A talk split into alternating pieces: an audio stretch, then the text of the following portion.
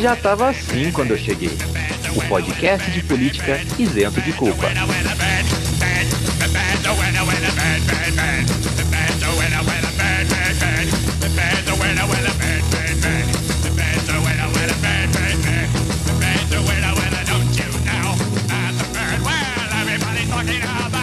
Salve, salve, dignados do meu! Como estamos? Tudo bem? Espero que seja tudo bem nessa agradável tarde, noite, manhã, madrugada. Ou quem sabe espaço lapso, temporada que você tá ouvindo esse podcast. Meu nome é Vinícius Manduca, sociólogo de formação, podcaster por empolgação. Ao lado dele que tem as mesmas ocupações que eu, Henrique Macedo. Salve todas e todos. Do meu outro lado, aquele que tem os mesmos pais que eu, Bruno Anduca. Fala pessoal. Muito bem, muito bem, muito bem. Vamos fazer um episódio mais de boa. Hoje eu sei que vocês estão desesperados. Ah, mas eu já tava, não vai, não vai cobrir a CPI. A gente tem recebido inúmeras mensagens no Twitter, no Instagram, no nosso e-mail, do, do SPC em geral, são, são essas mensagens de advogados. Mas sim, nós vamos cobrir a CPI, mas a gente vai deixar para semana que vem. Semana que vem a gente vai voltar com tudo, vamos voltar ao nosso programa normal, semanal, com os quadros, as participações. Hoje a gente decidiu fazer uma coisa bem legal, bem legal, que é falar de pesquisa. Falar de como a gente trabalha com pesquisa, o que, que é trabalhar com pesquisa acadêmica e trouxemos aqui alguém da Exatas que trabalha exclusivamente com pesquisa da área de Exatas para falar um pouquinho pra gente, né, Bruno? É, eu não sei se eu chamaria de exatas, né? A química agora está sendo chamada de ciências da Terra, porque é, é, muito na área de pesquisa. O que a gente menos tem é, é algo exato. Cada reação é uma surpresa, né? Exatamente. Você tem todo um, um planejamento até a primeira reação. Ah, maravilha. Então vamos começar essa bagaça? Vamos. Vamos. Tá começando, já tava assim quando eu cheguei o podcast que foi defender a moral e os bons costumes no time e acabou sendo cogitado para expulsão. Não ofendam o Gil do Vigor. Bora nós? Bora. Seja na cozinha ou no computador, eu tô sempre pensando no Gil, Gil do Vigor. Maravilha, maravilha. Muito obrigado, Gabriel.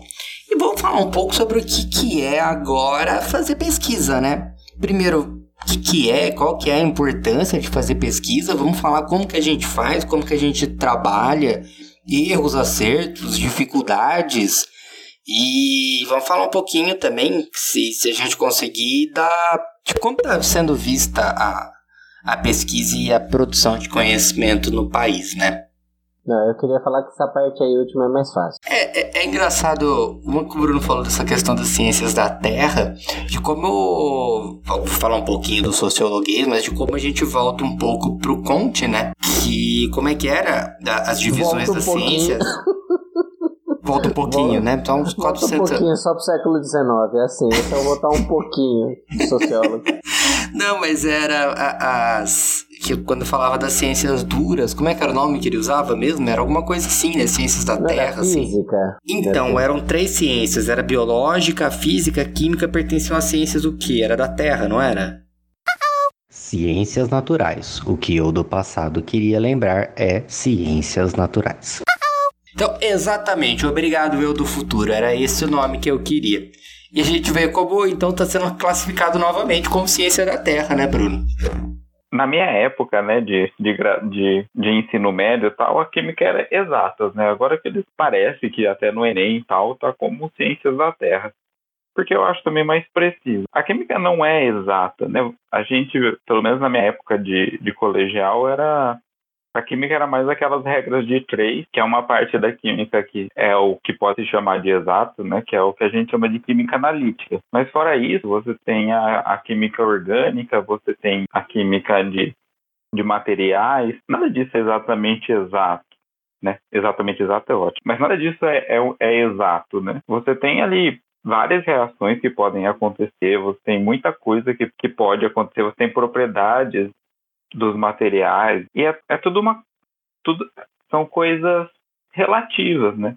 Então falar que é exata falar que toda essa área, a química é exata, acho que perde muito. E é a mesma coisa com a física também. Você tem a parte da física que são contas, mas você tem a parte da física que é mais que é mais É uma filosofia, né? É, também. E também mais Teórico. dependente de, de fenômenos que, sei lá, são mais da.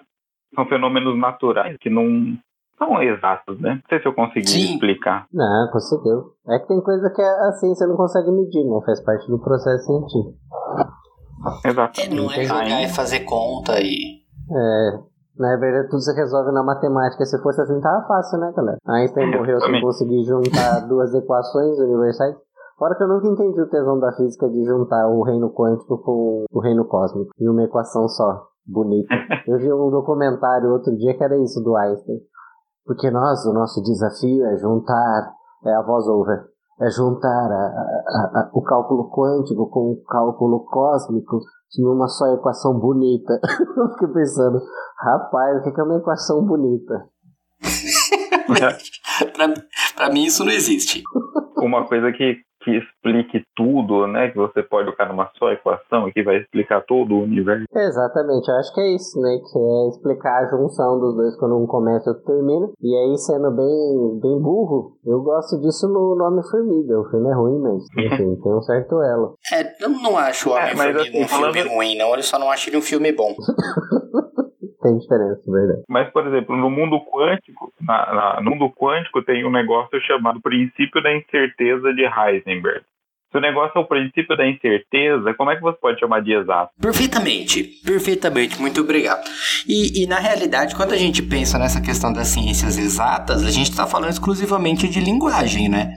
Porque, lógico, a matemática é uma. Ela faz sentido, ela faz todo sentido dentro da matemática. Mas você não consegue. Eu gosto de usar, eu não sei se vai ficar claro ou se não vai, vai ficar confuso.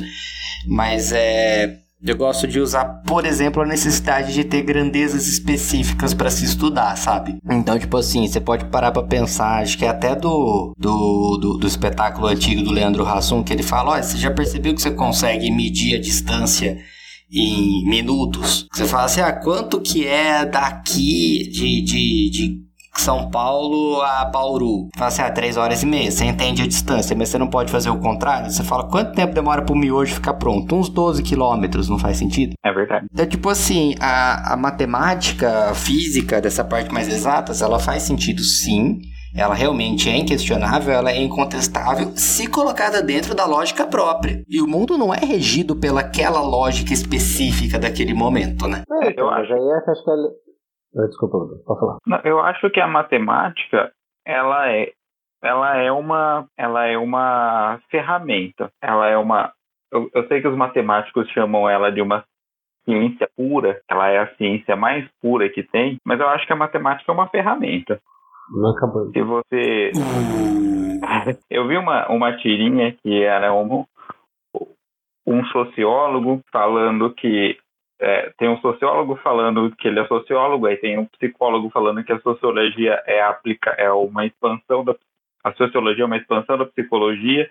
Aí vem um biólogo fala que a psicologia é só uma expansão da biologia. Aí vem um químico e fala que a biologia é uma expansão da química. Um físico fala que ele é que a química é uma expansão da física e um matemático falando que ele é que tem a ciência mais pura. Mas eu acho que a matemática, na verdade, é uma ferramenta que todas essas outras ciências usam. Não vem do, do lixo pra perder pra bascula, meu amor. E ela, ela, ela, óbvio, ela é uma ciência, mas para mim é isso. A matemática, ela, ela faz sentido em, em todas as ciências. Mas é que se você vem para o mundo real, você vai ter variáveis que você simplesmente não vai conseguir medir. E essas variáveis entrariam nas fórmulas matemáticas, mas você simplesmente não tem o valor dessas variáveis. Por isso que a gente tem. Nada é tão exato assim. Eu queria falar um pouco sobre isso, que eu acho que é uma expressão de linguagem, né? Você falou do- de como as pessoas veem o mundo, na verdade, distribuído nas suas áreas disciplinares, né? A biologia só pode achar que é isso porque ela vê elementos que fazem tanto sentido para ela quanto, né? Mas aí é o que a zoeira que o povo faz, fala de artes e de humanas, porque acham muito abstrato. Mas eu não sei vocês, mas eu acho muito mais abstrato a matemática como linguagem, né? Mas mesmo Uhum. assim, em todos os casos, tem esse poder da linguagem de atribuição, né? Atribuição de sentido, de quantidade, de, de tudo, na verdade. Seria um signo, né? São construções diferentes de signos, vão tendo rasuras distintas, mas no geral é, faz muito sentido quando você está na área colocado dentro dela. Então a química vai ser perfeita, a filosofia vai ser perfeita, porque eu sou desses que acham que a filosofia é a mãe de tudo, né? Porque eu sou. Inclusive da matemática. É, porque eu sou colonizado pelos, pelos gregos, mesmo sabendo que eles roubaram tudo isso de povos asiáticos e africanos. Mas eu fiz uma crítica dentro do negócio pra parecer que eu sou legal, mas eu não sou, eu odeio é, Eu acho que é isso, é uma expressão distinta, né? E pro, pro artista faz todo sentido uma construção abstrata, pro físico faz sentido um sorvetão. A incerteza não é só aqui dentro, não, viu? Na vida. Falando né? em economia, em esfera, amado. Bilhões e bilhões de banco, de desemprego, de inflação. Quando você coloca um cenário de incerteza em qualquer situação, as coisas se transformam totalmente. Então, aqui dentro é a mesma coisa, sabe? Eu, eu como economista, analisando, e eu sei o o poder de uma expectativa. Só de ter a expectativa que alguma coisa pode acontecer, tudo na economia muda. Só que não, a economia muda por quê? Porque as pessoas mudam. E é isso que, é, é- é que ninguém entende economia. A gente pensa que economia é só olhar lá os valores finais. Aqueles valores finais são resultados de Comportamentos. comportamentos individuais. Eu sei, eu sei disso por causa da bolsa. que eu- que Eu, que eu Exatamente. estudei bolsa de valores. Mas eu não sei como é que é no geral da economia. Mas, mas é, né? tudo, é tudo interligado. Eu, eu conheço tipo de, de bolsa de valores, assim, mas não. É porque são todo, indivíduos não. individuais, específicos, que mudam suas reações. É, não, perfeitamente. E agora vamos falar de prática de pesquisa, né? Porque assim, é, vamos falar como é que a gente faz, né? Na realidade, na, na ciência, vamos falar de ciências sociais propriamente dita, a gente tem. São estratégias de pesquisa, mas a gente tem é, algumas. Vamos dizer assim, você tem alguns tipos de pesquisas diferentes, né? É, essa pesquisa ela pode ser mais voltada para a questão, vamos dizer, ela beira aí uma filosofia e outras pesquisas são mais pragmáticas, né? E essas mais empíricas, vamos dizer assim. E esse empirismo ele pode ou não ser, como é que é o nome que, que a antropologia adora falar que se faz? Ah, é.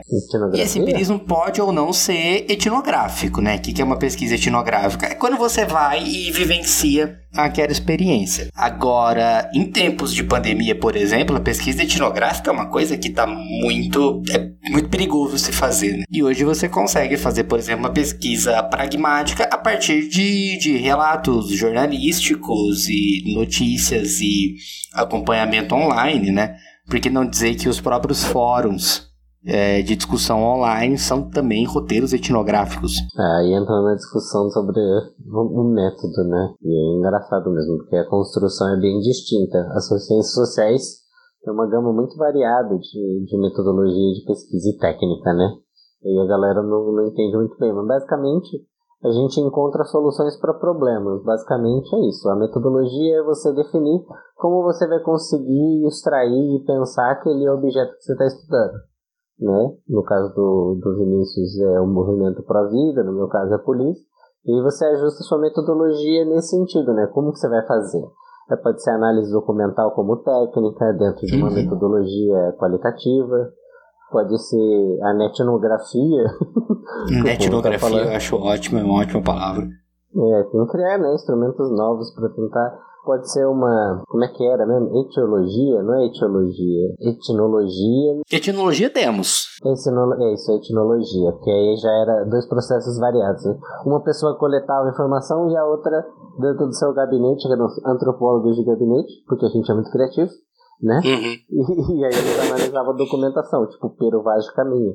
Mas é isso, né? Você tenta achar uma solução para o seu problema. Como que você vai construir os seus dados a partir de uma massa muito disforme que você encontra em campo. Eu acho que o, o, o grande diferencial da, de uma pesquisa para outra, né, o que eu poderia, pelo menos eu considero, é, que é uma divisão em dois tipos de pesquisa, é a, a prática, a teoria que sustenta a prática, né, então ela causa a inteligibilidade no que você encontra em campo, ou então o campo para provar a, a teoria, né? Que na minha opinião são pesquisas bem. é, você tem que tomar muito cuidado com esse tipo de pesquisa. Que assim, vou, vou, vou explicar mais simples. Você pode pegar um objeto e estudar aquele objeto, e aí você vai pegar o seu arcabouço teórico para entender aquele objeto a partir do arcabouço que você tem. Ou você pode ter um, um arcabouço teórico e falar assim, cara, eu quero estudar isso e eu vou colocar esse conceito específico do Weber nesse na, nas igrejas neopentecostais. E aí você vai aplicar ação racional nas igrejas pentecostais. Você vai achar? Você vai achar. E aí você vai ter uma pesquisa inteira desenvolvida a partir daquilo. Pode, é, existe muito dessa pesquisa. Eu particularmente acho que esse tipo de pesquisa ele limita muito o, o campo de atuação, né? Mas enfim. Não, sem dúvida. Vai de Não, cada, vai de cada um. É, só que o nosso problema é exatamente esse, né? O Bourdieu aí, pra, pra Bia, se estiver ouvindo a gente, né? a Bia Falcão, que fala que fala nome de autor é, que nem dá bom dia, mas enfim, vou falar ele porque, né, ele é um dos mais fodão no, nessa, nessa crítica. É justamente porque a gente tem muita coisa em comum com o senso comum, né? E aí parece redundância, mas não é, são conceitos diferentes. Né? E aí a gente tem que construir algo é, inteligível só que diferente e do senso comum, porque nem sempre ele expressa a realidade. Então a gente não pode ser cartógrafo né, de pequenas opiniões, de preconceitos. Tem que fazer um método científico de estranhamento e um controle epistemológico, ou seja, daquilo que é do conhecimento, né? E aí fica um pouco mais difícil você fazer isso quando você vai querer ir a campo para validar uma teoria. É diferente, por exemplo, de outros métodos, né? Tipo, não tem como você fazer que nem na física, e aí você tentar repetir a mesma experiência para ver se dá a mesma coisa. Porque basicamente, dependendo do contexto, é, e aquele preceito filo, filo, é, filosófico antigo, que tipo, você não entra duas vezes no mesmo rio. Como você vai então pegar uma percepção é, idêntica de uma sociedade alemã do Weber do começo do século XX para um Rio de Janeiro? Então você tem que fazer umas pontes semânticas para fazer esse encontro de sentido, né? E aí você vai balizando e produzindo conhecimento a partir daí. Até porque depois que você produz, também não vai ser mais a mesma coisa. Podem ter outras é, ingerências no meio do caminho que vai mudar aquele sistema, né? Por exemplo, do lado você vai estudar e lá tem o Educa Afro e depois você entra lá e na verdade tem outra coisa agora, isso conforma outra subjetividade, outro processamento. Por exemplo, o Wilson Witson, vamos supor, caiu, aí entrou alguém, tipo, muito bom, que não foi o caso. Então já mudou muita coisa, né? Uhum. Isso traz uh, algumas coisas, né? É que assim, é, todas têm as suas facilidades e as suas limitações. Na realidade, o que é mais fácil, o que o, eu particularmente é a pesquisa que eu mais gosto de fazer. Eu tenho uma problemática e aí eu vou ter, que nem eu comentei, eu vou usar todo o arcabouço teórico para entender essa problemática, essa questão de campo. Só que para isso você precisa ter um, um repertório acadêmico teórico muito grande, né? Em questão de leitura é muito mais fácil você tentar provar uma teoria que já existe, né? Porque aí você precisa ter basicamente um se eu for quiser provar alguma coisa do, do Stuart Hall, eu preciso ter uma extensa leitura do Stuart Hall e não uma leitura tão plural, né? É, é que também, por exemplo, é que aí já vocês estão vendo que são várias sociologias, isso que a gente estudou na mesma instituição, mas cada um tem uma filiação histórica, né, e, e de produção de conhecimento. No caso, tipo, a gente nem tem realmente quem faça essas pesquisas, mas elas não são consideradas atendendo aqueles preceitos básicos de pesquisa, né, que seria inovação, trazendo algo original, um problema original e coisa e tal. E aí as pessoas costumam olhar um pouco meio torto, né?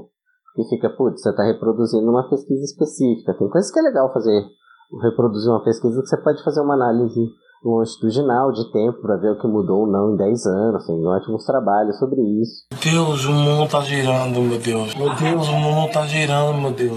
E o, É, mas né? é validação de método também, eu acho válido, né? Não, tem. Porque você tá acho validando também. um método científico.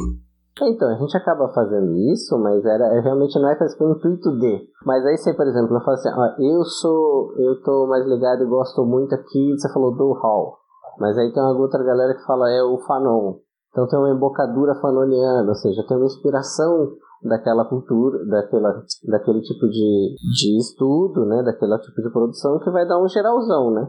Eu não sei vocês, mas na gente a gente tem muito Foucault, tem muito Garland, tem muitas outras pessoas que vão dando os instrumentos, né, e fazendo a gente fazer uma, fazendo a gente fazer dando, produzindo uma reflexão e a gente acaba fazendo. Acaba que no final a gente acaba, querendo ou não, reproduzindo a teoria, mas fazendo alguns tipos de ajustes quando a gente está pensando no caso específico, né? Antes a gente falava na sociologia é, da violência, mesmo estudando em São Paulo, Brasil. Hoje em dia é um crime. Se você falar, tipo, ah, eu estudo a polícia brasileira, e você falar, é, mas onde você estudou? Só a polícia de São Paulo. Tem que tacar pedra mesmo, né? Porque são muitas Sim. coisas ao mesmo tempo.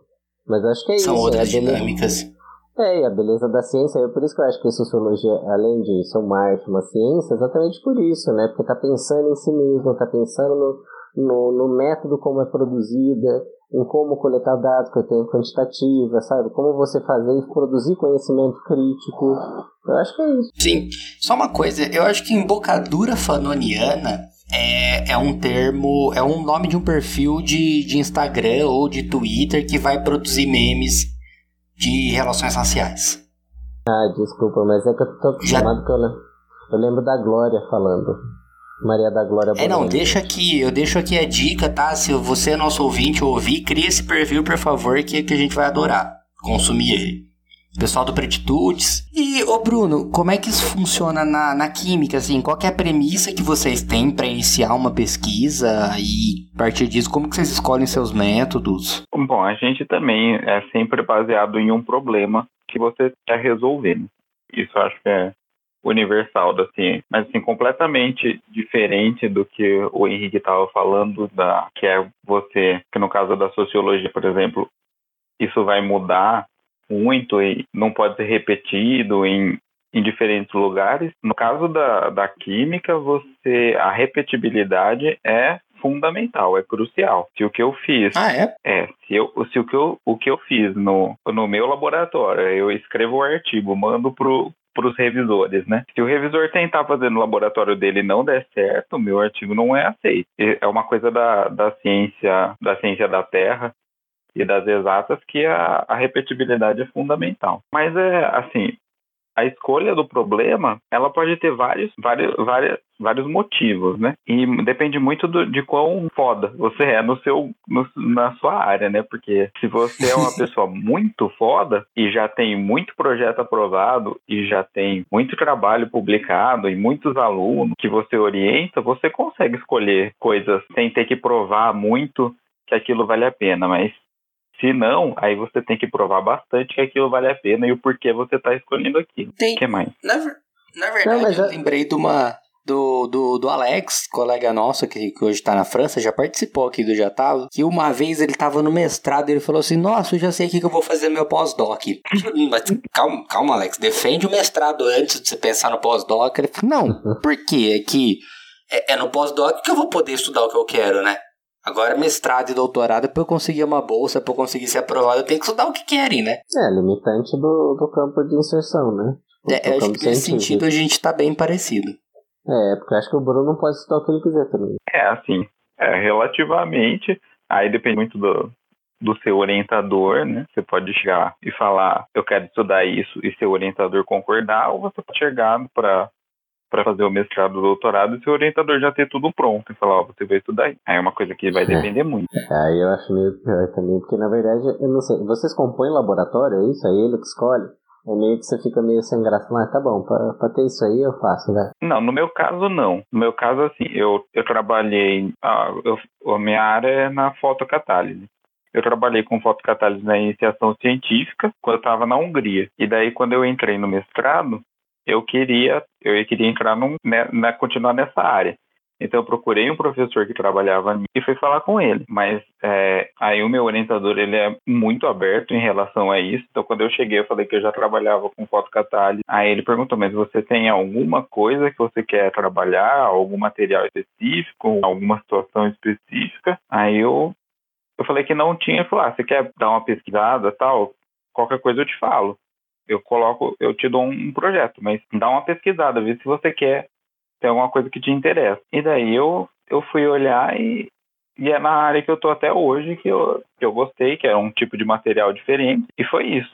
Agora tem, tem laboratório que não, você chega para fazer o mestrado e o professor fala, nós temos esse projeto aqui, você pode entrar aqui. E eu não entro. Então, mas sabe que eu acho legal na diferença aqui? Desculpa, Bruno. É que, por exemplo, o Bruno tá falando, mas basicamente parece que as condições materiais são muito diferentes, né?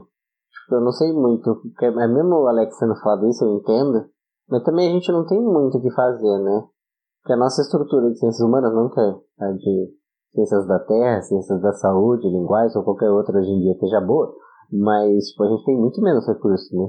Então, tipo, se alguém falar assim, eu tenho recurso para fazer esse tipo de pesquisa, você vai fazer esse tipo de pesquisa, né? É, Uhum. é, nesses casos geralmente é isso. É um, um- o laboratório ganha uma bo- um- tem um projeto da FAPESP ou de alguma outra agência, e nesse projeto já vem previsto tantas bolsas de pós-doc, tantas bolsas de doutorado, tantas de mestrado para pesquisar isso, isso e aquilo. E aí o aluno entra e o professor fala, ah, eu tenho isso aqui para pesquisar isso, tem essa bolsa. E daí você entra, né? Porque quem que tá negando bolsa hoje em dia? A FAPESP, a CNPq e a CAPES. Os caras. É, eles estão negando. É, eles estão negando bolsa, realmente, e a torta é a direita. Na verdade, eu entrei em política e religião a partir disso, né? Era um projeto da FAPESP que tinha aprovado e eu fui convidado para entrar. E falei, assim, tá, beleza, vamos estudar isso, né? E tô nessa até hoje. É, eu entrei na fotocatálise porque tinha uma lista lá de professores que estavam precisando de aluno de iniciação científica e, e o que eles trabalhavam na frente. Aí foi o que mais me chamou a atenção ali. E eu nunca mais parei também. É, às vezes dá certo, às vezes dá errado. né? É, com Nesse caso, certeza. ainda bem que deu certo pra todo mundo aqui, né? Que a gente trabalha quase com o mesmo tema. Muda um pouquinho aí, no meu caso muda pouca coisa, mas é a mesma coisa. Né? Muda muita pouca coisa, mas é a mesma coisa, né? Eu sou, tô, tô bem hoje, foi mal. É bastante coisa, é bastante coisa. É uns trem aí, meu. Isso, usa trem, na dúvida usa trem. É, Mas é mas coisa. aí é muito Marx, né? Isso é Ah, muito é. materialismo histórico, né? A gente pode fazer história a partir das condições materiais que estão disponíveis para que a gente para que a gente faça essa história, né? Então você Exato. quer estudar alguma coisa? Não, beleza, mas nós só vai conseguir alguma coisa se você tiver alguém para te orientar. Se só tem aqueles docentes, só aqueles aquelas possíveis orientadores para você, você vai trabalhar com o que aquelas pessoas estão trabalhando, né? Sim. E é isso que eu ia falar que é interessante, porque aqui os três tem quase a mesma jornada, tirando que o, o Bruno foi pra USP, em São Paulo, né? Saiu da UFSCar. Traíra. É. Não, super entendo. brincadeira, só não aparece na frente. Brincadeira. Gente, não é assim que funciona não. Mas enfim, é que acaba que mesmo a vida acadêmica dá uma reproduzida no ambiente corporativo, né? Só que de uma maneira diferente. Parece que eles são linhas que eles não se, elas não se cruzam muitas vezes, porque tem dificuldade da incorporação de pessoas de um lado no outro, né? E vice-versa. Eu gosto de falar vice-versa. E as pessoas acabam entrando em determinado tipo de emprego e vão indo. Porque não tem muito o que fazer. Você tem que garantir ali uma estabilidade financeira, reprodução de vida. E a pessoa vai. E se ela gostou mesmo, ela vai se aprofundando no tema, fazendo especialização e coisa e tal. E no nosso caso foi o que a gente fez. Né? Estudando e se especializando no nosso tema. Trabalhando desde os, desde os quantos anos, Bruno? Porque você foi, começou a minha idade, a gente colocou seu irmão junto. Desde os 19, 20 18, anos. 17, É, assim. A gente, é, a gente entrou em 2009 com, com 17 para 18 anos. Mas aí a fazer IC foi um. Não, foi acho que uns 21. Eu comecei acho que nos 20. Isso É, eu também, eu o devo ter da faculdade. Foi mais ou menos por aí, porque aí começa aqueles, aquelas atividades pós, né? Eu comecei um pouco depois do Vinícius, na verdade, porque ele começou antes com a FAPESP. Ele começou bolado. Ele era, ele era da, daquele grupo que tinha IC FAPESP, sabe? Chegava lá no PT já pediu um salgadão e uma coca lá, pega ficam. Ah, você que é meu amigo, R$ 39,90. Pra quem não sabe, isso aí na época era quase que ocupar um lugarzinho VIP na balada. A gente comentou um pouquinho com a, com a Bárbara no último episódio do PQ. Eu tinha feito essa comparação entre o mercado de trabalho e o mundo acadêmico, que hoje também a gente falou um pouco com, com a Bia do Patata de Pantufa, né? Como às vezes as coisas estão, tipo, em paralelo e não se tocam. Um tem preconceito com o outro e não absorve o- aquela mão de obra, né? E como não reconhece Sim. a experiência no outro mundo. Né? Mas ao mesmo tempo a gente tem essa condição, tipo, é igual o cara que começou, sei lá, fazendo estágio de direito, terminou que chegou na área e foi. Né? Se especializou tanto que virou uma outra coisa. Enquanto a gente não começa em TI e vai ficar TI a vida inteira. Tem gente que, tipo, mesmo sendo um biomédico, no caso, uma menina que eu conheço, que ela entrou para fazer coisa de marketing como biomédica e continuou. Os moleques da engenharia que entraram para fazer uma coisa muito específica da área E continuaram, né? Só se especiali- especializaram. Tem que se especializou em vendas, e outras pessoas em editoria e assim por diante. Uhum. Na hora que você vê, você tá absorvido naquilo, né? É, mas também, por isso que eu falei que depende da- do nível da sua carreira também, você, você pode ou não escolher o que você quer trabalhar, porque, tipo, tem, a- tem uma história que é, é, assim, emblemática, né, diz, é, é uma lenda, né, tem um prêmio. Nobel, um prêmio Nobel em Química que é um de um japonês, e eu não lembro agora o nome dele, mas a, ele estudava, ele era de um laboratório de vida marinha. Até essa parte é verdade, aí começa a lenda aqui, né? Até aí E- tudo bem. que no laboratório dele, ele tinha várias espécies lá e ele tinha uma espécie de água viva que brilhava no escuro. E, e aí ele queria, ele queria estudar por que, que essa água viva brilhava no escuro. E aí ela e aí ele foi atrás de de fundos, né, de dinheiro para para esse projeto aí para descobrir por que, que a água viva brilhava no escuro. E ninguém deu, porque perguntavam para ele, tá, mas o que, que você quer achar aqui? O que, que, que, isso, que isso vai acrescentar? E aí também é, é o debate da pesquisa de base e, a- e o motivo para fazer pesquisa também, né? Ah, mas isso aí, pelo amor de Deus, isso aí no carnaval, se soubesse, é um produto de última geração pra você brilhar no escuro, irmão. Tá Mas então, é, é, tipo, pensamento é, é, comercial. uma, é, é, é, é o vagabundo, assim, é a mesma coisa. Sim, sim. E ele, mas ele queria entender o mecanismo e tal. E o pessoal fala, ah, tá, mas tá, beleza, ela brilha no escuro, mas o que, que isso vai adiantar para mim? Então ninguém deu dinheiro para ele. Porém, ele já era uma pessoa muito respeitada e ele já tinha muito dinheiro para das outras dos outros projetos. E aí ele falou, ah, vou tocar isso aqui eu então, com o que já tem aqui. E no final, essa essa molécula que faz a água viva brilhar no escuro, ela foi utilizada por que ele descobriu e daí ela foi utilizada por médico. Ela é um contraste para quando você vai fazer ressonância, parece que ela se liga muito bem nos tumores, então é um negócio que é muito fácil de você ver numa ressonância os tumores. É usada hoje e ele ganhou Nobel nisso. Que loucura. Não, mas eu acho da hora essas partes, assim. E aí Porque assim, mudou que- completamente de área, mas porque ele quis. Ele quis, Uhum. mas porque ele já tinha, né? Ele já tinha muito dinheiro. Já era muito- consolidado. É, então eu acho que isso faz um pouco de diferença, né? Por exemplo, você virar um professor titular de uma universidade, você muda. Por exemplo, a Jaque acabou, ela não era, era associada, né? Mas basicamente ela estava muito numa toada específica de pensar em acesso à justiça, né? Toda uma discussão. Só que aí começou a chegar orientando e coisa e tal. Pulou um assunto, tipo, no para-brisa dela, que era a polícia, que estava começando a ganhar visibilidade ali entre 2009 e 2012. Aí ela acabou virando, né? Mas aí, tipo, tava um pouco já assentado no que ela fazia. Não foi totalmente uma mudança, mas foi uma outra opção, né? Mas tem gente também, por exemplo, o Sérgio Adorno, que é da USP, ele falou que uma vez no Manpox lá, que é uma reunião de um encontro de pós-graduação e pesquisa, ele falou que agora, que no final da vida dele, ele queria estudar um, um Walter Benjamin, fazer um estudo mais amplo sobre uns assuntos que ele achava interessante. Porque no final fica preso, Porque né? ele pode. É. Não, o capitalismo mata a nossa criatividade, né? A nossa imaginação acaba funcionando para a universidade pública também, né? E quem vai falar... Quem porque... Ah, não, se você fizer um estudo sobre a literatura de Walter Benjamin, você acrescenta o quê sobre a sociologia? Bom, basicamente você pode mudar aí todo estudo que usa Walter Benjamin.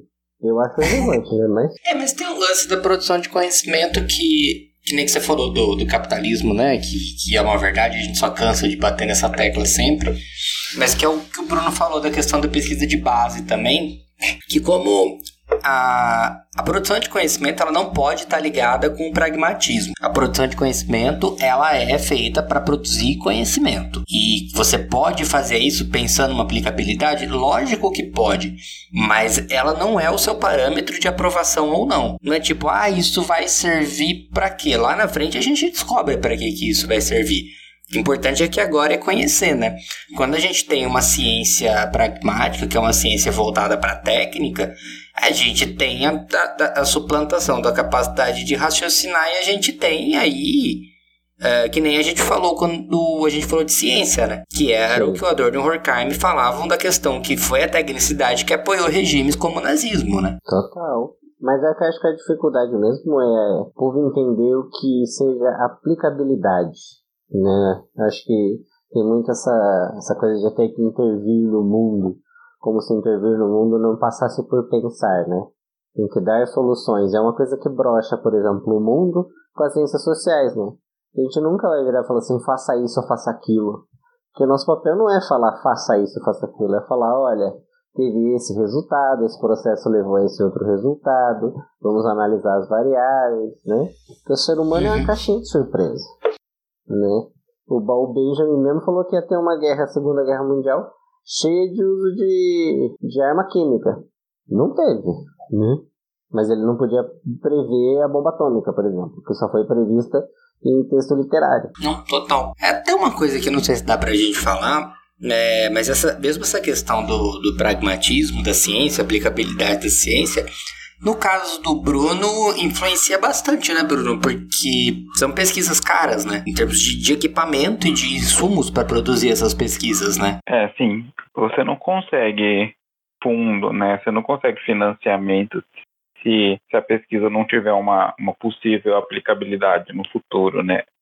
É muito difícil que qualquer projeto vá para frente. Você tem que ter ali um objetivo muito bem, muito bem claro, muito bem estabelecido. Pode até ser que no decorrer da pesquisa ele não seja atingido, mas você precisa disso. É, é muito, muito difícil um, um acadêmico que que seja que receba fundos por pesquisas que não tem uma, uma aplicabilidade. Isso é tipo colocar gente de das maiores universidades do mundo, assim, que já tem o seu Nobel, que já eles vão conseguir, mas isso assim na nossa realidade não acontece.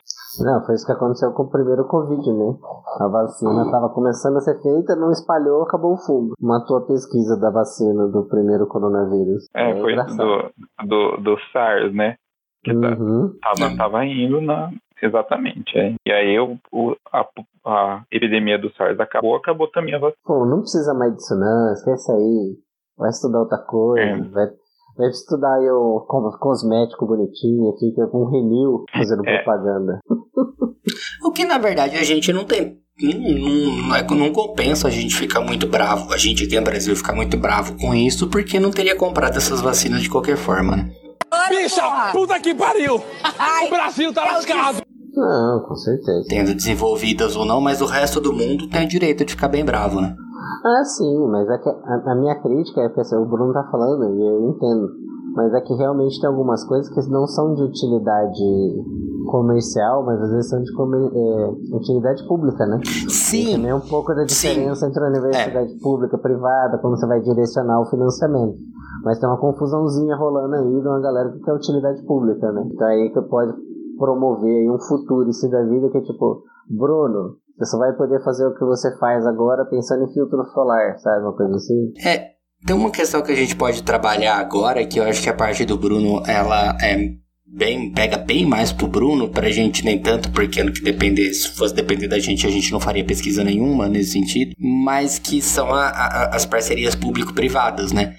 Porque não se consegue ter um debate real sobre isso, porque ou se rechaça completamente a ideia de ter uma parceria público-privada voltada para pesquisa, né, uma sacralização da universidade pública, ou se a gente permitiu uma total entrada de empresas que nem é, a gente vocês têm a gente né vocês têm que provar que a pesquisa que vocês estão fazendo vai ter uma aplicabilidade né quando entra uma empresa, essa pesquisa não é necessariamente uma aplicabilidade, ela tem que ter uma rentabilidade. E aí vocês são obrigados a fazer coisas que muitas vezes não tem uma, é, uma aplicabilidade, digamos assim, social ou que seja importante, mas ela vai ter uma rentabilidade maior, como disse o Henrique. Fundo solar, né? Consegue falar um pouquinho sobre isso? É, eu acho assim, ah, eu não acho que tem nada, nenhum problema as empresas financiarem pesquisas nas universidades públicas. Eu acho que acho que qualquer qualquer financiamento é bem-vindo. O meu laboratório ele tem um financiamento da Shell por uma para uma por um projeto lá de, de é, redução de, de gás carbônico, né, para reutilização de gás carbônico. Uhum. E a Shell ela é uma empresa de, de combustíveis fósseis que precisa investir na parte verde, porque é importante, né, para pro para a imagem, né? E, e ela para impostos, enfim, é, é importante. É, e ela ela ela tem esse financiamento ela tem esse projeto lá na, na é, não no meu laboratório, né? É um conjunto de professores tem professores do meu laboratório, mas tem professores da engenharia química, tem pessoal de vários, vários lugares nesse projeto. Só que é muito difícil no Brasil as empresas conseguirem financiar, é muita burocracia e eu não sei nem se todas poderiam. E eu acho que isso é, é é contraproducente, porque qual, qual, seria o problema da, da empresa financiar uma? Qual seria o problema sei lá, da, da fábrica da Toyota aqui, perto de São Paulo, chegar na, na engenharia mecânica e falar, olha, a gente está precisando de um sistema de freio melhor, a gente paga, a gente financia, dá umas bolsas, aí o que, o que vocês desenvolverem aí, a gente divide as patentes, ou ao contrário, o pessoal da engenharia mecânica desenvolve alguma coisa e chega, chega na Toyota e fala, temos esse protótipo, e se vocês financiassem a gente aí e levassem isso para frente? Eu não vejo nenhum problema nisso. Eu acho que sobraria dinheiro. É claro que isso não é uma desculpa para o governo parar de investir, né? Não deveria ser uma desculpa para o governo parar de investir. Eu acho que sobraria dinheiro pro, do governo para investir em pesquisas básicas, né? E sei lá, são pesquisas que em uma empresa financiaria ficariam seriam financiadas pelo CNPq e CAP. É, é uma possibilidade de sobrar verba para financiar pesquisas de conhecimento mesmo, né? É. Sim. É, eu lembro a, a Natália Pasternak, que agora ela tá sempre na TV, que é aquela da porra do pano na cara, falando das máscaras. Gente, é uma porra, um pedaço de. Ela, ela é muito conhecida, agora ela tá muito conhecida falando da pandemia e tal, mas ela é, sempre foi muito engajada nessa, nessas coisas. Ela é presidente do IPC, que é o Instituto Questão de Ciência. E uma das coisas, uma das, bandeira, uma das bandeiras dela é justamente essa, é facilitar a, as empresas a financiarem pesquisa. Porque, como ela diz, né, por que, que tem uma lei Rouanet para as coisas culturais e não tem uma espécie de lei Rouanet para a ciência? Né? Por que, que não pode ter isso? Acho bastante justo. Tá passando uma moto aqui, desculpa. Sim, é, eu entendo completamente essa perspectiva, porque é, é, que nem você falou, né? Se não tiver o corte no que já é investido na ciência, ao contrário, né? A ideia é que a gente aumente o que é investido na produção científica, porque é só através da produção científica que a gente sai da, das crises, inclusive financeiras, né? Que é a educação, a arte e o esporte. Se a gente cuidar desse, dessa trindade, as coisas vão para frente. Mas aí você permite que, que sejam. Que, que você tem a possibilidade de realocar recursos, né? Isso é muito interessante. É, exatamente. Isso a gente precisa é, produzir coisas novas aqui, né? Coisas que no futuro a gente vai exportar e porque a patente é nossa, porque veio daqui e são coisas de alta tecnologia e não apenas copiar e pagar royalties para fora ou importar. Né? Isso é só através de pesquisa. Uhum. Não, total, é que eu tava falando. Eu não só queria ter chamado atenção, eu não queria falar você contratar parceria público-privada. Era mais mesmo evitar que fique só isso, como no caso do Futurice, né? Exatamente. Sim. Um projeto que era a isenção completa do, do Estado-nação. Do Estado para o financiamento coisa. de pesquisa, né? É, porque ah, era é. como se fosse tipo, um grande problema. Assim, o, o, o, o, o, Como é que é o nome? Eles falam. O contribuinte não tem que, que, que pagar para você ficar fazendo estudo brincando de Dexter no laboratório. O cara nem sabe o que é. Tem que fazer é. alguma coisa útil para a nação. Eu realmente acho que eu, eu fui visionário quando eu falei é, protetor solar, porque a gente já daqui a pouco a gente precisa de um fator 100. Mas não é essa questão, né? era a questão da colonização da demanda. Porque, por exemplo, tem estados, por exemplo, faculdades na, na Espanha, que viraram completamente a formação de ciências sociais e colocaram muita questão de marketing e pesquisa de mercado. Mas porque precisava produzir mão de obra né, para aquele conjunto específico. E aí, querendo ou não, acaba abrindo mão de outros tipos de problema, que acabam ficando em segundo, em segundo plano, por exemplo. Né? Era mais nesse sentido. Não, mas, é, inclusive, eu acho que você foi muito feliz mesmo no seu exemplo, porque é exatamente isso, né? Se esses projetos como o si for, forem aprovados, o que acontece é que você deixa de produzir pesquisas com fotocatalisadores, por exemplo, né, Bruno? Que são pesquisas de base ainda, né? Que você está fazendo. Exatamente. Para produzir filtro solar, que vai poder vender assim que a pesquisa acabar. Pois é, e, e o, o, exemplo do Henrique foi muito, muito feliz mesmo, porque dá para usar como filtro solar. fotofotalizador. Cara, eu, eu, eu acerto errando. Quando eu, quando, quando, e quando eu quero acertar, eu erro. Mas no filtro solar, acredite. Mas é, é, é isso, né? O que acontece é que você pode somar, né? Você pode simplesmente somar o, o recurso, não é tirar. É, mas é que a gente tá com essa coisa neoliberal de tipo, não, não, não. Tem as empresas têm que fazer. A empresa privada ficaria muito melhor mesmo fazendo esse tipo de parceria. Primeiro porque no Brasil, não sei se você sabe, é uma das que as empresas menos investem em pesquisa e desenvolvimento no planeta. né? Até porque elas deixam isso para outros centros, obviamente deslocado para o eixo norte, né, do, do mundo e agora um pouco a Exatamente. China. Né? A gente Então, prefere comprar de Miami, né, meu? Sim, também porque eles sabem que fazer pesquisa aqui é caro. Começar assim, caro, burocrático, e aí tipo, não é abrir as porteiras, né? É fazer outro rolê. Mas aí eles preferem investir em outro momento. Só que para eles ia ser muito mais barato fazer esse investimento a, a universidade que já tem uma equipe montada, porque o que eles iam contratar é expertise. E é uma expertise muito foda brasileira, porque basicamente quem faz pesquisa é a universidade pública porque não tinha mercado para a universidade privada fazer pesquisa, não tinha interesse, rentabilidade. É, e quando você, quando um, um pesquisador brasileiro, ele, né, não, não quer modéstia à parte, ele é muito foda, porque quando você sai de um laboratório que não tem praticamente nada e que você fez muita coisa nele, você chega num laboratório que tem o recurso, porra, você faz tudo. Brigar. E a gente ainda é uma mão de obra qualificada e barata, né? Pois é. Porque, É porque a gente aceita gente ganha qualquer mal. coisa. Exatamente, para sobreviver. Qualquer dois mil reais, o povo tá. Vocês viram o doutor em engenharia aeronáutica que tá, Tá vendendo vendendo doce hoje? Vi. Porra, gente. O Brasil. O Brasil tá lascado, tô indignado, mano. Tô indignado. Que é foda, gente. Porra, o cara se formou, pegou, achou. E aí, assim, falar que ah, só a sociologia, ciências humanas que não tem emprego. É nada, irmão. O cara é doutor. Ele podia estar na Marvel se ele estivesse nos Estados Unidos, sabe? Podia ser o Stark. Aqui no Ele Brasil tava na fazer- SHIELD. É, aqui ele tem que fazer doce, ele vai ser considerado super-herói porque ele tá empreendendo. Porque na verdade tentar sobreviver agora é empreender. Não, mas é, é- é muito verdade. E no fundo a gente acaba falando, reproduzindo a fala do grande político nacional, ícone da esquerda, Luciano Huck, do tripé brasileiro, que acaba sendo isso, né? Bolo de pote, Uber, e eu nem lembro qual que é o terceiro que ele falou, do tripé, do tripé econômico brasileiro.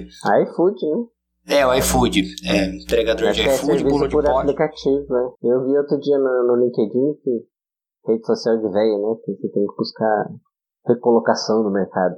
Enfim, uma história, sabe, sabe aquela jornada do herói? Super linda, maravilhosa. Aí a moça, não, eu dei cinco estrelas pro meu Uber, mas o meu Uber, ele não estava só sendo Uber, ele também tinha uma mochila do iFood. Ah, mano, ele tá sendo herói, E, velho. e- romantiza o, o- a serventia, né? Você romantiza a precarização do trabalho, colocando no, no empreendedor individual como um herói, mas na realidade é que ele não tem condição de estar trabalhando, ele precisa fazer três subempregos para ter o mínimo de condição de, de sustentar, né? É, bonita é só pra quem lê, né? Porque no final das contas, tipo, e ela, ela, ela virou doutora vendendo água no sinal. Que bosta, né, gente? Que país. É, É bonito. não é. É bonito pra quem lê sem nenhum senso crítico, né? Pra gente que lê com algum senso crítico, a gente fala, meu Deus. É, Cadê a é. bolsa dela? Cadê a bolsa dela? É isso que a gente fala. cadê a dignidade? Como diria Rodrigo Fran... É Rodrigo França, né? Dignidade. Dignidade. Amigo, eu na dignidade, Brasil, eu amo vocês. Né? Cadê É. mínimo de existência dessa pessoa? Porque mesmo se ela não estivesse fazendo doutorado, como é que ela ia se sustentar e comer, né? É isso que é falta, né? Porque eu tô falando do, do negócio, mas é muito tenso. Porque assim, ah, não, porque vocês têm que parar de mimimi. Mimimi, jovem? Mimimi? Pelo amor de Deus, a gente pode falar assim, a condição da meu doutorado, a condição de doutorado do Vinícius é completamente diferente em questão de campo. Eu tenho bolsa, ele não teve, né? Tem que trabalhar em dois empregos, tipo, não, super romântico, bonitão, isso aí é nada, filho. Você fica chegando no final, tá cansado pra prega. É, qual a condição de você produzir uma pesquisa com a qualidade que, você- que essa pesquisa deveria ser? Você não tem a condição. Mas bom, vamos falar de, de, de. Não de diferenças, é curiosidade mesmo, né? Conta pra galera que escuta, Bruno, como que é a sua rotina dentro de um laboratório? Tipo, você acorda faz o quê? Porque eu, particularmente, trabalhando com ciências humanas, eu acordo, escovo o dente, choro, e aí eu começo meu dia. Bom, eu Mas acordo, assim, escovo o dente, choro. Desculpa, eu ia falar, você que fez psicologia, quer dar uma força para os pós-graduandos? Entre em contato. Não temos dinheiro para pagar a sua, a, a sua consulta, mas podemos fazer troca de conhecimento. Isso a gente tem. Mas como é que é o, o dia a dia na pesquisa do laboratório e tal? Depende muito, né? Porque eu chego no, eu chego no laboratório tem cada dia tem uma coisa diferente para fazer. Vou imaginar um dia que eu vou montar a minha reação. Eu faço uma reação, o, o meu, a minha reação agora é na, na tentativa de reutilizar o CO2. Então eu pego o meu reator, que é um negocinho pequenininho assim, do tamanho de um, de um de uma mão fechada, mais ou menos. Tem meu catalisador lá dentro, fecho ele bem fechado, ele tem uma janela de, de safira que é por onde a luz passa. Aí eu encho esse reator com 40 bar de CO2 e 40 bar de hidrogênio para quem não, não tem muita noção, uma panela de pressão, ela com a pressão, né, ela fica, ela chega em torno de 2 bar. Eu pressurizo a 80, depois eu esquento essa reação, ela vai chegar mais ou menos a uns 115 bar de pressão. Aí eu ligo a lâmpada e ela vai ficar lá. Se tudo der certo, vai reagir. Aí depois eu pego todo esse ar, que, esse, esse gás que está lá dentro, que se tudo der certo, uma parte desse CO2 virou etanol, ou metanol, ou algum aldeído, e eu despressurizo tudo isso por, uma, por, um, por um pouco de água, e essa água para ver o que, que, o que, que foi formado. Essa é basicamente a minha reação. Ah, eu não sei vocês, mas eu só pensei no Breaking Bad. Eu falei, nossa, enganando muita gente, porque corta, né? Olha isso, o cara tem que fazer. É, é pior que Masterchef, tem passo por passo, fazer É, cada tem um coisa. exemplar muito louco e. É, e é muito louco, né? Bar. Eu gosto que bar pra seres humanos é outra coisa. Entendeu? Só pela piada, gente também, gente? eu- É o alívio cômico, mas O que eu acho interessante, pelo menos o que eu achei interessante da sua fala, é, é que assim, acho que da- das principais. Na verdade, é como que é muito parecido o fazer pesquisa, né? Fora a questão da metodologia propriamente dita, os problemas que a gente enfrenta aí, eles são meio que os mesmos, né? É problema é, com objeto, é problema de convivência. esse negócio de não desligar, né? Assim, você tá sempre pensando no por que que tal coisa não aconteceu, o que que eu fiz de errado, o que que eu posso mudar, e agora, qual o próximo passo? E, e, e, e vendo referência também, né? fazendo um levantamento bibliográfico. É diferente de você ter o, o emprego com carteira assinada, que você vai lá, faz o que você tem que fazer, bater o cartão e acabou, Foi né? embora. É, é, é o tempo inteiro, né? É, é o que eu acho é, que a principal diferença nossa é que na sociologia. Bom, vou falar da sociologia, não vou falar das ciências humanas como um todo, porque eu conheço sociologia, né? Mas na sociologia, a gente mede ah, o andamento da pesquisa a partir da produção bibliográfica, assim, do, de escrever mesmo, né? Vocês têm um, um andamento físico que a pesquisa está andando, né?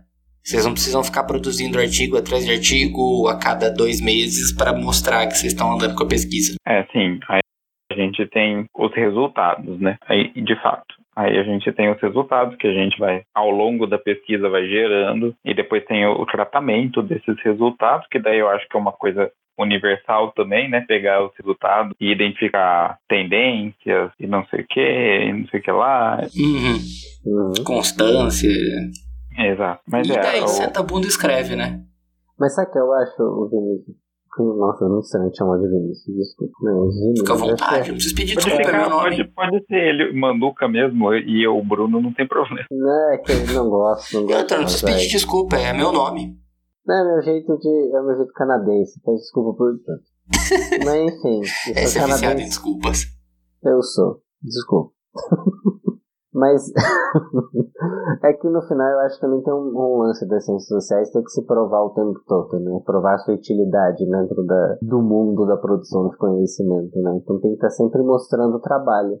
E acaba que a nossa, um dos nossos trabalhos também é, por outro lado, além da publicização, a gente também tem muito essa coisa de troca, né? Com outros, com outros papers, com outra realidade. É, você, você troca ideia com a galera lá do norte, do nordeste, do centro-oeste, da Inglaterra, essas coisas, né? E eu acho que a gente só pode fazer essa troca quando a gente bota na roda, né? Mas ao mesmo tempo a gente tem que fazer isso pra mostrar serviço também, né? Acho que o povo vê e fala, química, da hora, química, super low, show. O povo não entende, né? Fala, tem química em tudo, na minha cervejinha, na minha acetona, no meu shampoo. Química é ótimo, porque tem aquelas coisas assim do, dos produtos de veneno de mosquito que fala, e sem química. Caralho, tem águas, tem água químico. Ah, você que acha, tudo feito por um mágico. Como é que uma coisa não tem química, Bruno? Não tem. Tudo tem química, né? Tudo é, é tudo é formado por átomo. Ah, não. Aí você pode entrar na filosofia e falar o nada. O nada existe. O nada não é formado por átomo.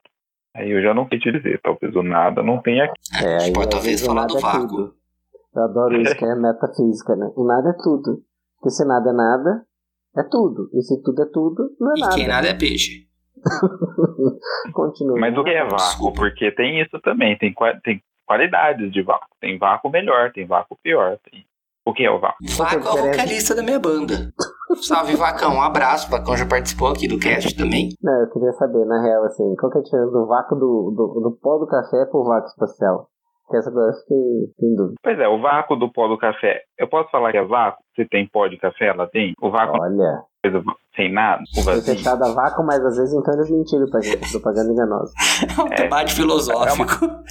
Eu acho que é uma questão de, de pressão baixa dentro do café. Hum, É um, Hum. tem uma é só pressão uma baixa. passadinha de mal, igual o Flávio Bolsonaro no, no debate. Tá passando mal. Tá passando mal. Por favor, não dá, não dá pra continuar. Tá passando mal. Os assessores Ele tá passando mal, por favor. Maravilhoso. Não, mas é legal você saber disso, né? Porque aí a gente fala, a gente usa termo comum e, pô, tem um conceito, né? Pô, a gente não usa o conceito de vácuo na sociologia. Talvez a filosofia use, mas nem a antropologia use. Talvez só se for vácuo de poder, mas isso já caiu um pouco de tempo atrás, né? Porque não existe um vácuo de poder. Tem sempre alguma coisa ali. É, o vácuo não seria, não tem nada, né? Mas é, como, como que eu posso falar que eu pode, o- um saco de café tá em vácuo, tem um, tá cheio de café? Não, e faz sentido, porque a partir do momento que você classifica o vácuo, que nem o Henrique falou, vácuo de poder, quer dizer que você não tem nada de poder. Não tem Mas ninguém no tem poder. alguma coisa. Exato. Né? Fala vácuo de ar. Beleza, pode ter café, só não tem ar. É isso Ah, que eu na cabeça que eu pensei assim, existe vácuo espacial se tem planeta, estrela, constelação? Então, aí como, como você define, né? Se você, você pega ali um, um volume do espaço e fala, bom, aqui não tem nada que é vácuo. E o momento que estiver passando um asteroide ali, ali não é mais vácuo? É, pode ser tipo uma estrada, vácuo é estrada. Brincadeira. Os caras que tentam fazer qualquer tipo de comparação. Eu só queria chamar a atenção para a metalinguagem que é que, o- que o Bruno representa, porque ele é um conglomerado de átomos estudando outros átomos. Uau. Você vê? Mas você também é indivíduo estudando outros indivíduos. Se você usar É, não, pois como é. conceito. e- acho O que que a não gente viu como que é, que é similar. O que não deixa de ser um monte de átomos estudando átomos. Olha, Bom, hoje a gente aprendeu que todo mundo é um pouco químico. Tudo que a gente faz é átomo estudando átomo. Pois aí é. o cara escreve, a gente tá sendo ouvido aqui por, por alguém que vai fazer uma prova e coloca assim, o que, que é um átomo? Um átomo é um indivíduo. Aí ele vai culpar a gente. Põe a gente de referência lá. Ah, mas eu acho que a gente pode ir encerrando então, né? Acho que a gente conseguiu falar bastante coisa sobre, conhecer bastante do que que é uma pesquisa na área de ciências da Terra, né? Uhum. Espero que sim. E a gente viu como a gente sofre igual. Como que é difícil fazer pesquisa no Brasil, né? Total. Mas, bom, é, parafraseando o Pedro Bial falando dos grandes heróis do Big Brother, sabemos os heróis que fazem pesquisa no Brasil, porque falar de ciência, é o que a gente sempre fala aqui, falar de ciência é por si só resistência. Bom, vamos despedir então? Carlos Maximiliano, solta a vinheta. Maravilha, maravilha. Bom, vocês já sabem, sigam a gente nas nossas redes sociais, arroba já, underline tava, underline assim, tanto no Instagram quanto no Twitter. Queria agradecer profundamente ao Bruno que tá aqui, e agradecer ao Henrique, e agradecer a todo mundo que aguentou aí a nossa ausência e falar que semana que vem a gente tá aqui. Seus considerações finais, Henrique? Bora, Zico. E Bruno, eu entendo que você preparou um negócio bem legal pra, pra causar uma inteligibilidade aqui no programa. É, eu, eu queria ler uma frase pra vocês que eu acho que faz muito sentido do- com o que a gente falou aqui. É uma frase da, da Mary Shelley no, no prefácio que ela faz do Frankenstein, Eu acho que faz muito sentido com, a, com essa questão de fazer ciência, produção científica. Ela fala assim: a criação, deve-se admitir humildemente, não consiste em gerar a partir do vazio, mas do caos. Uou! E é isso que a gente faz, né? No meio do caos a gente tenta se achar, né? A gente tenta tirar alguma, alguma lógica do caos. Agora eu fiquei numa crise existencial. Bom, e falando em caos, a gente conversou aqui pra gente lembrar um pouquinho aí de, de micareta e tal.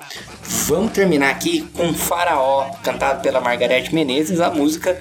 É, gostou da participação do Bruno? Lembra que semana que vem ele tá de novo aqui com a coluna, né, Bruno? Com certeza. Maravilha, gente. Muito obrigado. Um abraço até semana que vem. Falou. Falou. Falou. Esse episódio usou áudios de O Brasil que deu certo, BBB, Rede Globo e tudo que o Gil já produziu. Gil, a gente te ama.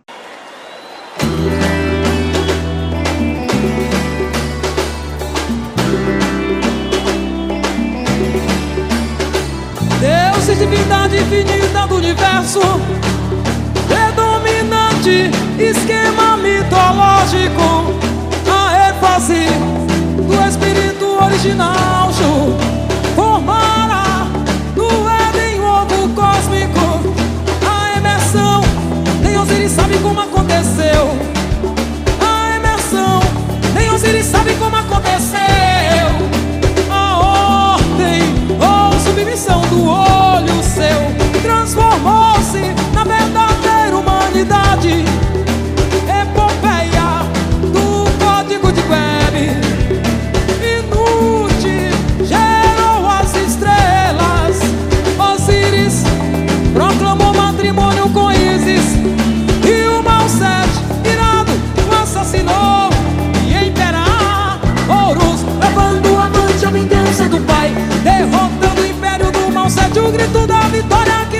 que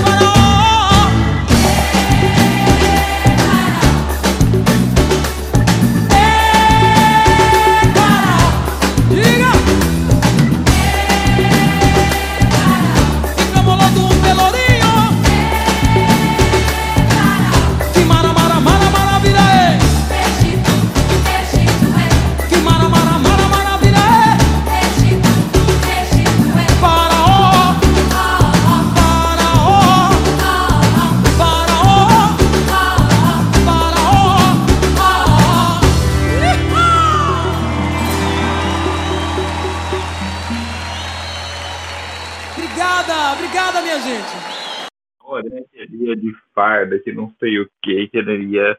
Não, e nada, né? Ele foi lá, ele claramente foi treinado, falou que ele não ia ser treinado, não sei o quê. Aham. Não, mas daí ele foi. Não, mas com certeza ele é um mentiroso, né? E eu duvi... eu achei que ele não ia de farda mesmo. Mas não por causa da CPI. Ele provavelmente queria ir, sabe? Mas quem não deixou Aham. foi o exército, porque ele já tá muito desgastado, ele fudeu muito a imagem do exército, né? Eu falei assim, já que Sim. você vai resolver seus BO, a Lumena apareceu pra ele fardada lá de general. Ele falou, não agencie é, a causa coletiva por um BO que é seu. Abraça a sua trajetória e os seus BO. Aí ele foi vazio lá, né? Porque não tinha muito Você tem que parar de ressignificar o discurso do exército em função de uma construção político-corporal social que te faz ser o homem branco hétero que é dentro do governo de homens brancos héteros que te concentralizam dentro do exército para que você possa agenciar a pauta a seu favor. Você imagina a Lumeda na, na CPI lá. Ele fala alguma mentira, ela, você ressignifique essa informação porque essa informação é falsa. Ah, mas ela ia dar um. né? Ressignifique.